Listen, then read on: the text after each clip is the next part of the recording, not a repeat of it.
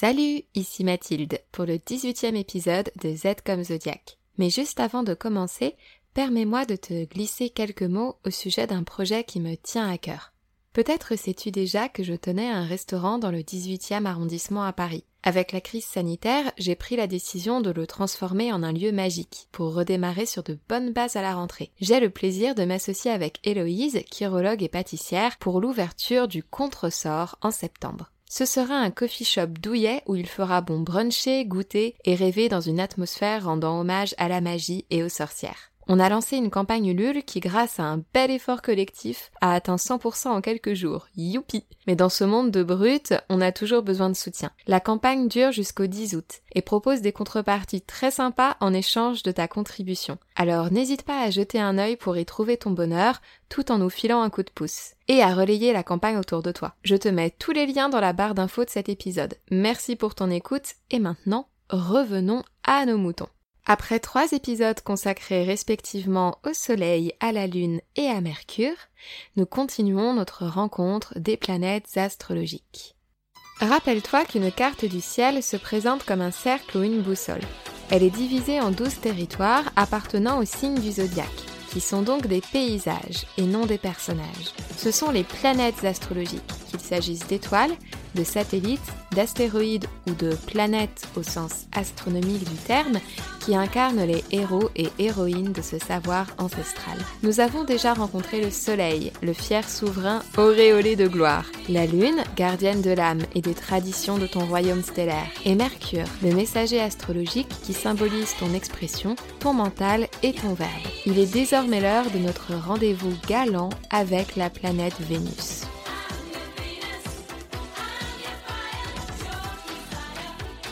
Vénus est une planète tellurique, du latin tellus, le sol, en opposition aux planètes gazeuses.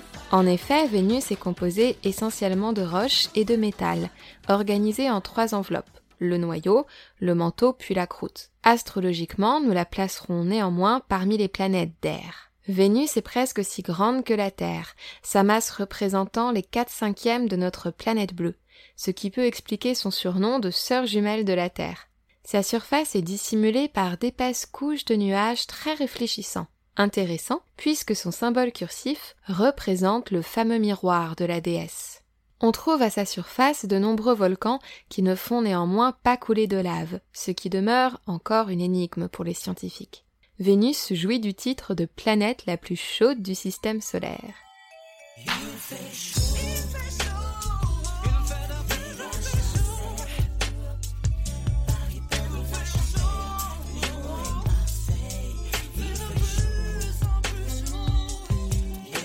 Enfin, elle est si brillante qu'on l'appelle l'étoile du berger. Facilement visible dans le ciel du matin à l'est avant l'aurore et dans le ciel du soir à l'ouest après le crépuscule, elle a guidé bien des âmes perdues dans la nuit noire. Dans notre culture, on a tendance à spontanément relier Vénus à la vie romantique, mais en fait, elle symbolise bien davantage. La mission solaire est de faire rayonner ta volonté d'être toi. La mission lunaire est de produire tes émotions. La mission mercurienne est de te rendre intellectuellement mobile. La mission vénusienne est de te faire du bien. Ah, si je comprends bien, c'est moi maintenant la potiche. En quelque sorte. J'ai pas dit mon dernier mot. Aucune planète n'a raison ou tort. Chacune a un créneau à remplir et une mission à accomplir. C'est formidable l'astrologie. Elle nous rappelle grâce à Vénus que la vie c'est aussi du plaisir. Cette planète personnelle, tout à fait importante au quotidien, a pour job de s'ouvrir au monde pour y trouver de l'harmonie, de la volupté, de la beauté. Vénus est aussi importante que Mercure le messager ou Mars le soldat. Prendre soin de soi, s'accorder de l'affection et du bien-être, c'est tout aussi important que d'avoir un code d'honneur, ou trouver la force de se battre. Le soleil sait que la vie est une victoire à obtenir. La lune sait que la vie est une myriade d'émotions à ressentir. Mercure sait que la vie est un langage à utiliser. On verra que Mars sait que la vie est un combat à mener. Vénus, quant à elle, sait que la vie est un délectable plaisir dont tu aurais tort de te priver. Il y avait du soleil, des parfums de la pluie, chaque jour un nouveau réveil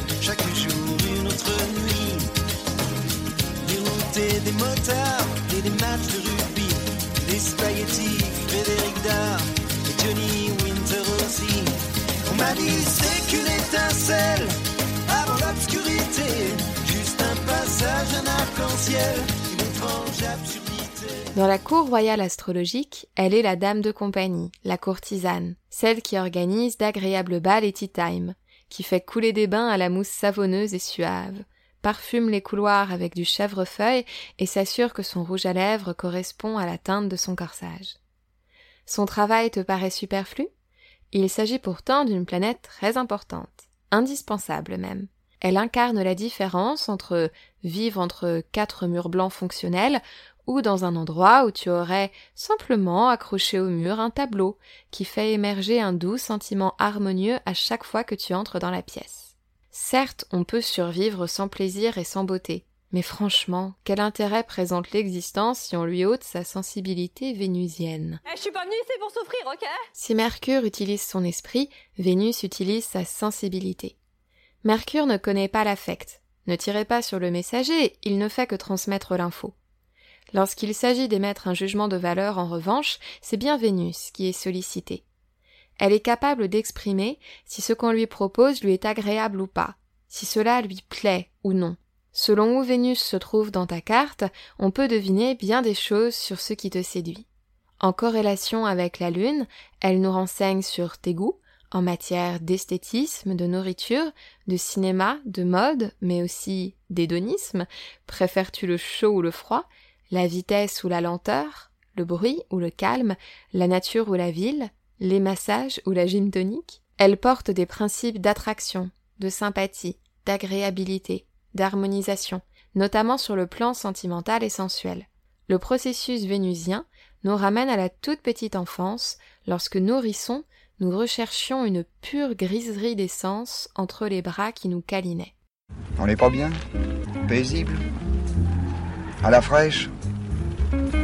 Décontracté du gland? Vénus est également l'entremetteuse. C'est ton application de rencontres personnelles. Ouverte au monde extérieur, elle guette tout ce qui peut contribuer à ton sentiment d'harmonie intérieure. Mignonne, cette fille au bar. Un quart d'heure que le miroitement dans ses cheveux m'hypnotise complètement. Ce mec a de jolis yeux. Je sois pas droite. Trop marrante ta pote de l'autre jour. J'ai adoré l'écouter raconter ses aventures. Ce type à la peau douce, c'est un délire. Et la voix de cette chanteuse, quel plaisir pour les oreilles. Mmh, quelle voix sensuelle à l'appareil Ah oui, c'est une voix sensuelle, oui. Ouh, je crois que c'est un garçon que nous avons en ligne. Oui, bonsoir, euh, Super Pipa. Bonsoir, c'est quoi ton petit nom? Ben, c'est Momo. Mmh, Momo, quel nom sensuel. Dans tous ces moments, c'est Vénus qui œuvre. Qui me séduit? Et moi, comment je séduis? Qui me plaît? Et moi, comment ai-je envie de plaire?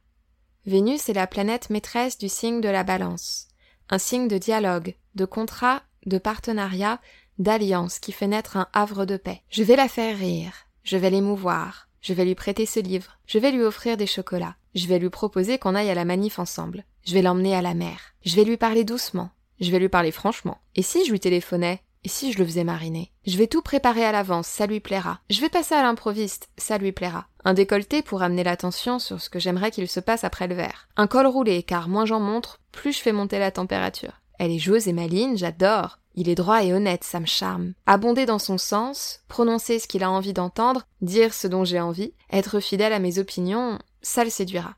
Etc., etc. Vénus s'assoit à la table de ton rendez-vous galant et lance la discussion.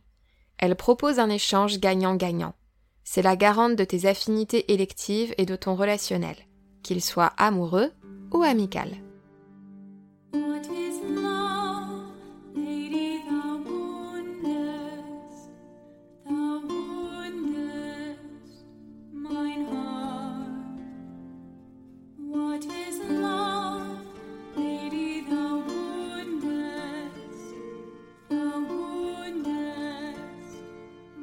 On trouve plusieurs versions expliquant la naissance de Vénus Aphrodite dans la mythologie gréco-romaine. Ma favorite demeure celle tirée du roman Le printemps des dieux de Leon Garfield et Edward Bisham, dont je t'ai lu un extrait dans l'épisode précédent consacré à Mercure. On y suit la triste destinée d'Héphaïstos, Vulcain. Premier-né du mariage royal de Jupiter et Junon, l'enfant naît difforme. Pauvre Quasimodo, né dans une société tout à fait validiste, il est jeté du haut de l'Olympe par ses parents déçus. Hashtag protection de l'enfance. Le très jeune dieu est recueilli par deux déesses marines qui l'élèvent dans leur grotte. Vulcain développe un don véritable pour le travail de la forge. Un jour, il confectionne le plus délicat bijou. Sur une plaquette de corail, un berger éploré tend les bras vers l'objet de son désir. Une nymphe, dont la beauté sublime émeut aux larmes les déesses qui ont recueilli le talentueux Vulcain. Mais après avoir appris la vérité sur ses origines et la cruauté dont il a été injustement victime, de colère, Vulcain brise la broche en deux. Le berger et la nymphe sont séparés. La partie représentant le berger désespéré tombe au fin fond de l'océan, mais celle avec la nymphe remonte à la surface. C'est le messager, Hermès Mercure, qui découvre l'éclat de bijoux sur la plage, et le roi des dieux, Zeus Jupiter, décide de lui donner vie. Vénus sortant des eaux, l'invitation au désir par Botticelli lui-même. The Venus was born fully formed out of the ocean. Just done, nailed it. I'm not a baby. Just bang, straight up woman. Here I am. I'm a grown up surfing on a clam. Since antiquity, the seashell has been a metaphor for female genitalia, so it makes perfect sense that the goddess of love would hang ten on a vulva metaphor. Bang. Observons la promenade vénusienne dans la roue du zodiaque. En bélier, notre jolie nymphe commence sa course zodiacale avec quelques difficultés.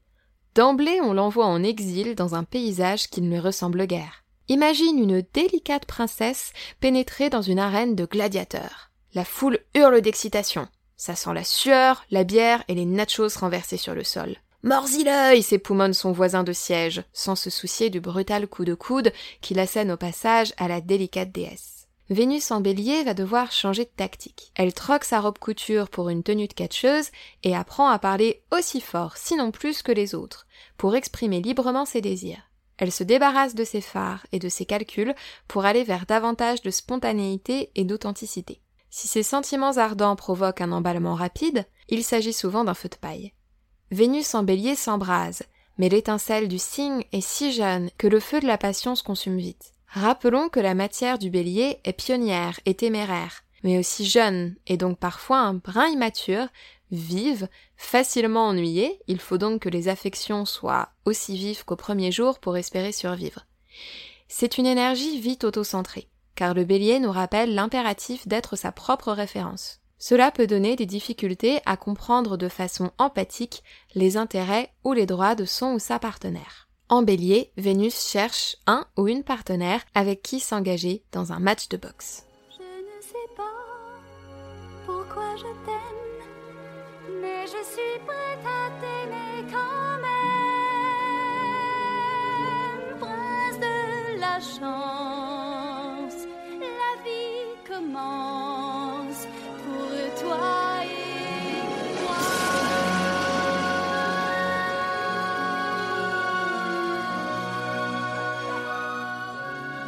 En taureau, Vénus se laisse tomber dans le hamac d'une île gorgée de végétation.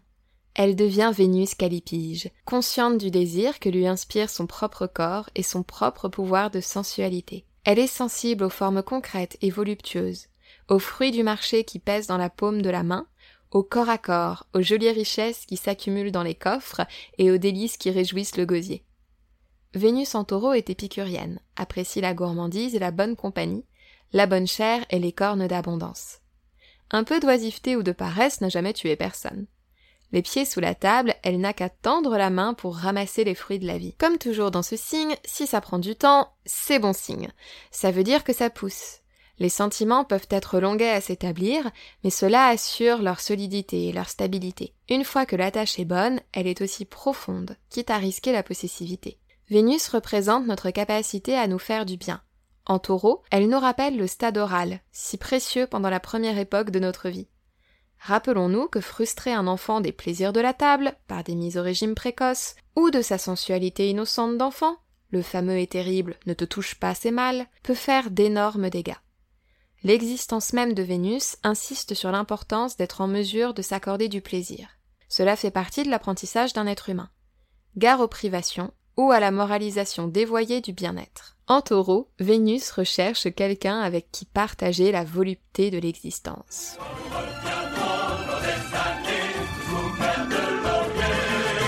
Nous trouverons.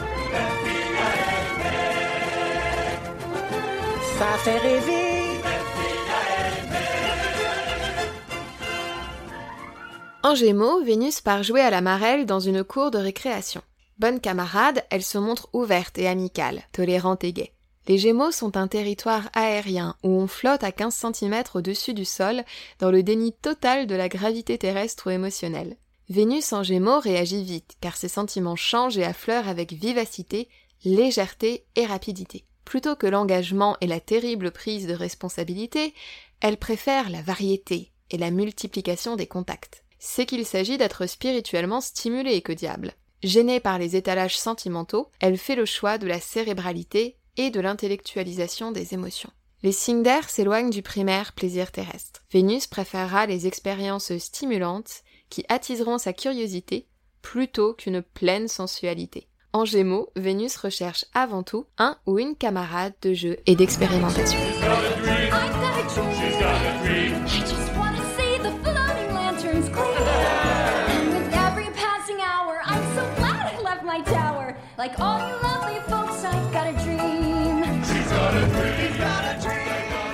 En cancer, Vénus préfère rester dans sa chambre d'enfant. Comme d'habitude dans ce signe, la planète adopte un comportement plus intériorisé, sensible et vulnérable, qui valorise les zones de confort où elle se sent chez elle, protégée, sécurisée dans son foyer. Si cette Vénus se protège, c'est parce qu'elle craint d'être blessée dans sa capacité à prodiguer une tendresse et une affection maternelle à son entourage. Son amour est tendre, affectueux et profond, même lorsqu'il est prodigué avec parcimonie. La planète valorisera aussi l'imagination de l'enfance, les liens familiaux, qu'ils soient du sang ou du cœur, et la gourmandise réconfortante. En cancer, Vénus recherche une autre âme d'enfant avec qui s'enrouler dans une couette et se jurer qu'on est bien à l'abri du monde, là, au chaud l'un contre l'autre.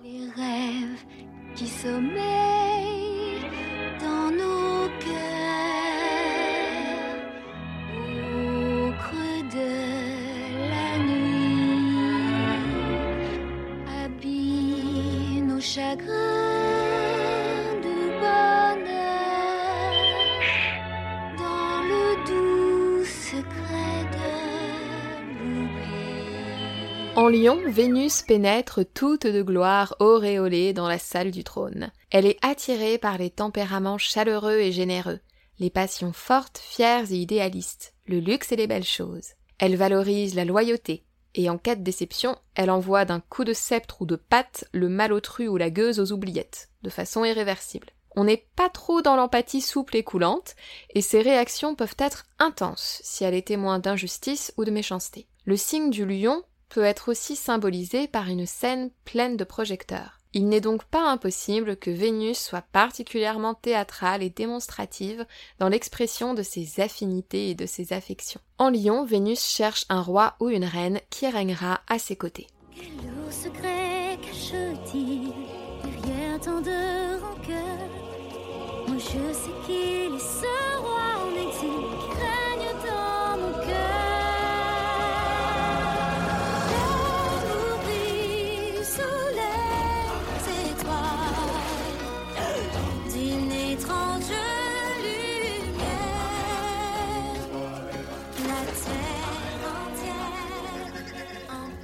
en Vierge, Vénus chute. On peut la comprendre.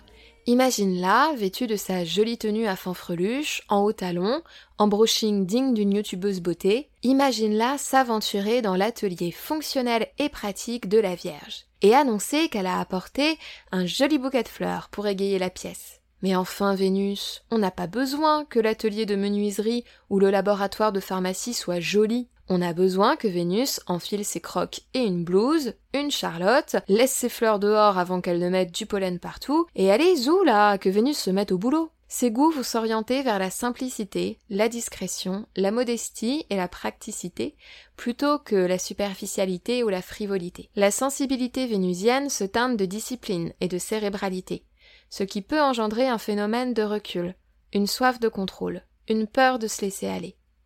Vénus valorise ici la propreté et la recherche de perfection, qui la pousse à travailler d'arrache-pied. Si son propre sentiment est fidèle, stable, toujours serviable, elle a tendance à croire que l'affection qu'elle reçoit dépend d'un permis à point. Au diable les déclarations d'amour, vive les bulletins de notes affectives. Et pour obtenir de bonnes notes, il va falloir cravacher et prouver son mérite. Bref, Vénus traîne ici un sentiment de ne pas être aimée pour ce qu'elle est, mais uniquement pour ce qu'elle accomplit, ce qui ne l'aide pas à être plus expansive et plus démonstrative dans l'expression de ses sentiments. Vénus en Vierge cherche comme partenaire un ou une bonne collègue d'atelier, à la hauteur de ses exigences. Oh,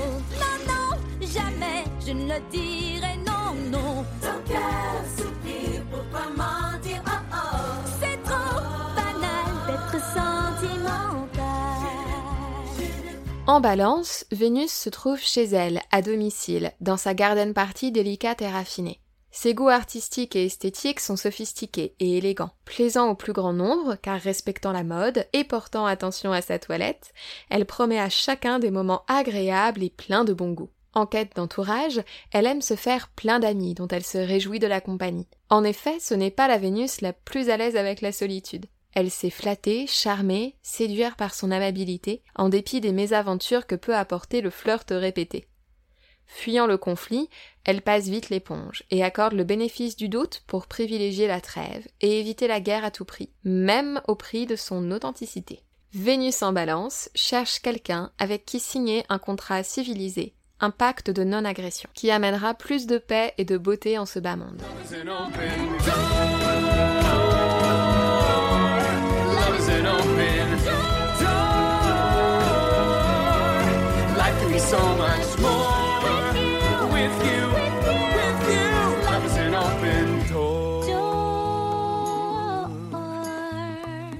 Can I say something crazy? Will you marry me? Can I say something even crazier? Yes! Vénus entre ensuite dans la grotte sulfureuse du scorpion. Ça sent le cuir et les chaînes. Elle se gorge d'intensité, de possessivité, de sentiments entiers et complexes, qui réclament une forme de fusion avec l'autre, y compris sur le plan sexuel. Vénus en scorpion sait que l'intimité lie plus deux individus que n'importe quel bout de papier, que la noirceur de deux êtres, lorsqu'elle est partagée entre eux seuls, peut devenir délectable. Elle prend le risque de vivre ces histoires comme des passions enchaînantes et des affrontements où l'on fait claquer le fouet, ne serait-ce que de manière symbolique. Son besoin d'intensité prend le dessus.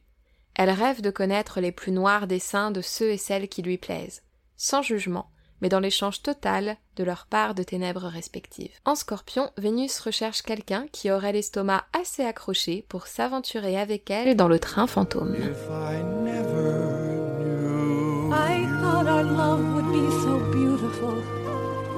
Somehow we'd make the whole world bright. I never knew that fear and hate could be so strong. All they'd leave us were these whispers in the night. But still, my heart is saying we were right. For if I never knew. En Sagittaire, Vénus entre dans le ranch. Elle grimpe sur un cheval et part à la conquête de l'Ouest. Ardente, sincère, s'emballant vite, parfois très vite, trop vite, en amour comme en amitié, son besoin d'oxygène, de grand air, de mouvement et de liberté est sans pareil. Est-elle une bikeuse sans attache, elle peut s'enthousiasmer chaleureusement et accorder sa confiance pour mieux décoller le lendemain en te laissant le cœur brisé de ne rien avoir vu venir. Vénus en Sagittaire séduit grâce à son ouverture, sa quête de vérité et d'absolu pleine de panache et de principes philosophiques. Il faut aussi admettre qu'il s'agit d'une prédisposition astrologique qui encourage souvent aux relations non exclusives, c'est-à-dire à des relations qui obéissent à des règles, certes, mais des règles qui vont favoriser la liberté du corps et de l'esprit. En Sagittaire, Vénus recherche un ou une aventurière avec qui partir à la découverte du monde.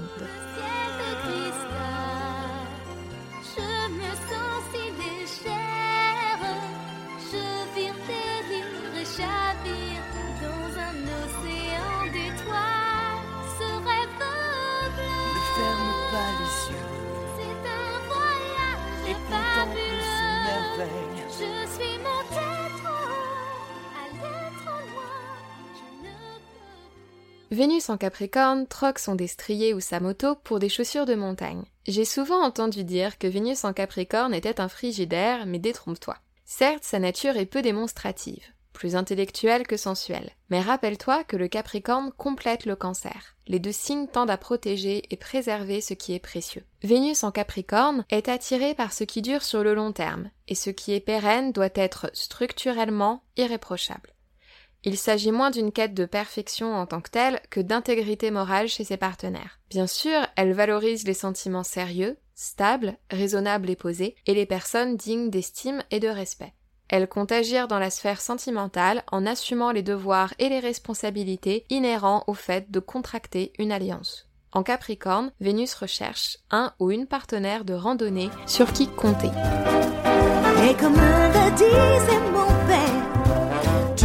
Tu réussiras un jour. N'épargne pas tes efforts, fais-le avec amour.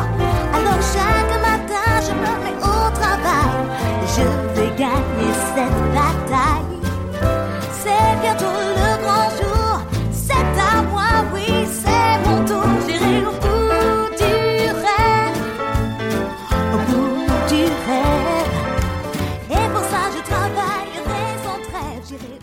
En verso, Vénus s'aventure en territoire extraterrestre pour tisser de nouvelles relations originales et pimentées. Bien que désireuse de nouvelles amitiés et de nouvelles camaraderies, Vénus n'est pas hyper à l'aise avec l'intimité et le fait de s'impliquer. Elle apprécie les groupes et les associations liées par une utopie et faisant cause commune. Elle recherche la paix, la sérénité, mais fuit vite dans sa fusée si le relationnel prend une teinte trop profonde et trop engageante à son goût. Elle recherche la légèreté et la finesse, quitte à paraître un peu froide au fond. Comme en Sagittaire, cette position encourage les relations libres, ce qui encore une fois ne signifie pas relation chaotique où chacun fait ce qu'il veut, dans le sens où la liberté est considérée trop précieuse pour s'enfoncer dans les contraintes d'amour conventionnelles. Également, l'énergie verso valorise toujours les amitiés amoureuses où l'affection se mêle de considérations intellectuelles menant à ce genre de décisions inhabituelles qui cherchent à réinventer le couple. En verso, Vénus cherche un correspondant ou une correspondante qui la laissera libre d'arpenter le cosmos à sa guise, tout en partageant avec elle ses réflexions sur la vie intergalactique.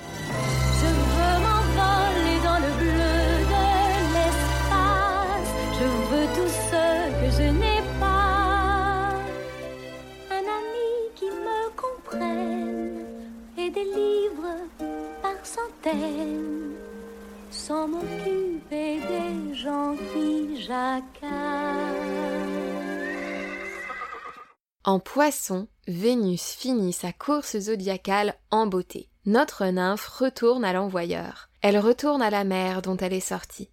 L'océan d'émotions intuitives des poissons en fait une romantique exaltée à l'imagination fiévreuse. Rappelle-toi que dans ce signe, on ne fait pas la différence entre le bien et le mal. Parfait pour une planète en quête de connexion.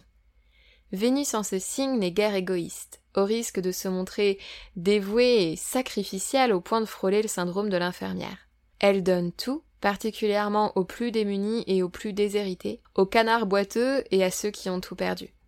Sa sensibilité, sa capacité à rêver peut s'avérer envahissante, mais ses dons artistiques et esthétiques révèlent leur immensité à condition qu'elle parvienne à se canaliser. En poisson, Vénus cherche une âme avec qui prier, fusionner, communier.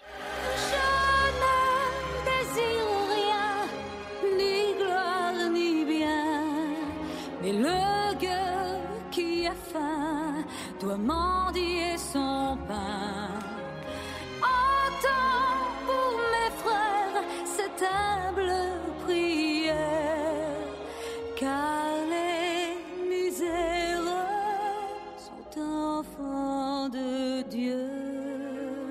Revenons sur les étapes zodiacales de Vénus à l'aide d'un personnage de fiction, en l'occurrence Sophie du château de Hurle ou château ambulant, que tu as peut-être déjà rencontré dans le livre de Diana Wynne Jones ou le film de Hayao Miyazaki. Au début de l'histoire, Sophie vit dans un royaume où, comme dans les contes, les filles aînées sont réduites à des vies mornes, tandis que les petites dernières se montrent exceptionnelles, délivrent les princes ensorcelés, font de beaux mariages, etc très rationnelle et très critique envers elle-même, résignée à la solitude et au labeur de son travail de chapelière, on a déjà un pied dans le signe de la Vierge, elle se prépare à rester vieille fille. jusqu'à ce qu'une sorcière débarque dans la boutique de chapeaux et fasse une telle scène que même la sage Sophie ne peut s'empêcher de l'envoyer balader. C'est Vénus en bélier. J'ai envie de m'entendre avec toi, mais si tu me pousses, évidemment que je vais contre-attaquer, voyons. Sauf que la sorcière est bien plus armée que Sophie.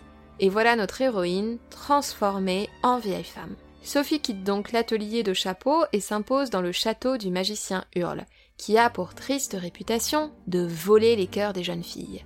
Sauf qu'à ce moment, notre Vénus Sophie est en territoire de la Vierge. Vieille comme elle est, c'est son esprit qui parle et non son cœur. Pas de risque donc d'avoir le cœur broyé par un petit séducteur, aussi charmant soit-il. Elle devient femme de ménage et gouvernante du château, plus vierge que ça, tu meurs, n'hésitant pas à gentiment houspiller les habitants lorsqu'ils se montrent peu soigneux ou déraisonnables. Peu à peu, Sophie revient en territoire balance. Ouvrant l'oreille, elle tisse des liens entre les personnages, dont elle découvre peu à peu les intérêts. Les intérêts de Hurle, ceux de Calcifer, le feu de cheminée qui parle et qui semble prisonnier du château, de Michael, l'enfant employé, de la sorcière elle-même. L'histoire du château ambulant est parsemée d'entourloupes et de contrats qui n'ont pas été remplis. Vénus en balance va faire en sorte que chacun récupère son dû ou puisse recevoir une rétribution adaptée à ses besoins. C'est le retour de l'équité. Grâce à Sophie, le pays en guerre revient à une possible concorde. Enfin, grâce à Vénus en poisson, qui dans le dessin d'animation est très bien représenté par des allers-retours spatio-temporels où tout fusionne ensemble sans qu'on puisse comprendre qui a commencé quoi et qui de la poule ou de l'œuf, etc., Sophie comprend que peu importe l'âge qu'elle affiche, peu importe les apparences, lorsqu'on aime, on aime et nos cœurs palpitent alors que sur l'écran, Sophie, redevenue jeune sauf pour ses cheveux argentés, et Hurle, revenu de son côté à une beauté naturelle et sans artifice, abandonnent leur fierté respective pour se dévorer amoureusement du regard. Une fois n'est pas coutume, un autre exemple pour te montrer qu'on peut absolument être un personnage vénusien de genre masculin. Nobody's been very nice to me. Yeah, well, welcome to New York. Thank you. Dans un autre film doudou pour moi, Enchanted, une princesse Disney tout aussi charmante qu'insupportablement niaise, jouée par la délicieuse Amy Adams, est prise au piège par sa marâtre qui l'envoie là où il n'y a jamais de fin heureuse, à savoir New York City dans les années 2000. Elle y rencontre Robert, un avocat spécialisé dans les divorces, père célibataire au cœur asséché par son travail et par le départ fulgurant de son ancienne compagne. Au début de l'histoire, Robert chute clairement en vierge. Ce n'est pas un mauvais bougre, mais le cérébral et l'analyse l'emportent clairement sur le sentiment. Il s'apprête à s'installer avec sa petite amie qu'il estime profondément mais pour qui il n'éprouve aucun sentiment passionné. C'est une association de pure raison et qui sonne donc un peu faux. Père attentionné, il essaye davantage d'infuser raison et réflexion à sa petite fille plutôt que de lui laisser la place d'exister par elle-même. Avec l'arrivée de Gisèle, qui effectue un apprentissage cérétien de son côté, son monde se transforme. Bien sûr, il s'énerve et se dispute vite avec elle, tant leurs visions de l'amour sont différentes. C'est Vénus en bélier. Mais précisément, cette étincelle fait surgir à nouveau quelque chose car le bélier, c'est aussi un signe de libido et d'une envie de conquête. C'est peut-être primaire, mais ça change beaucoup de choses lorsqu'on se sent à nouveau fébrile en songeant à quelqu'un. À Central Park, il redécouvre le territoire de la balance, celui de la médiation et du compromis, l'art subtil de faire plaisir qui désamorce tant de conflits et de tensions grâce à une de mes chansons Disney préférées dont l'écoute devrait être imposée à toute personne ayant un vague désir de se mettre en ménage. Mais notre cher Robert triomphe évidemment en poisson, lorsqu'il s'abandonne à l'amour et arrête d'essayer de comprendre ce que cette drôle de fille peut bien faire là, comment elle arrive à maîtriser les pigeons de New York grâce à ses vocalises cristallines, pourquoi elle rabâche sans cesse des niaiseries au sujet de Fantasyland, etc. Tant pis pour les mondes parallèles, les distorsions de l'espace-temps et Suzanne Sarandon qui se transforme en dragon, en plein milieu d'un événement de comité d'entreprise, il aime Gisèle et ce n'est certes pas raisonnable, mais c'est tout ce qui compte. Notons d'ailleurs une jolie inversion des rôles, puisqu'à la fin, c'est bien Robert qui joue la demoiselle en détresse, tandis que Gisèle, épée en main, cherche à pourfendre l'odieux dragon. Chers scénaristes, merci de nous accorder plus de personnages vénusiens masculins, s'il vous plaît. J'espère que cet épisode t'a plu et que tu t'es laissé emporter par le charme de Vénus. Si tu as des questions, n'hésite pas à me les faire parvenir et je tâcherai bien sûr d'y répondre à l'épisode suivant. En plus de mon compte Instagram Z comme Zodiac, tu peux prendre contact ou encore solliciter un rendez-vous pour une consultation astrologique sur mon site. Il est également possible d'offrir une lecture de thème astral en cadeau d'anniversaire, par exemple. L'adresse c'est mathildefachon.fr tout simplement. Merci encore de tout mon cœur pour ton écoute, ton soutien, ton intérêt et tes commentaires qui me poussent à continuer ce podcast et l'aident à se faire connaître je te propose le même jeu qu'à l'épisode précédent. Si tu notes ce podcast avec 5 étoiles, en l'accompagnant d'un commentaire avec une réflexion à partager ou un mot gentil, tu gagnes une chance d'être sélectionné pour une session, avec moi bien sûr, de lecture de ta carte du ciel.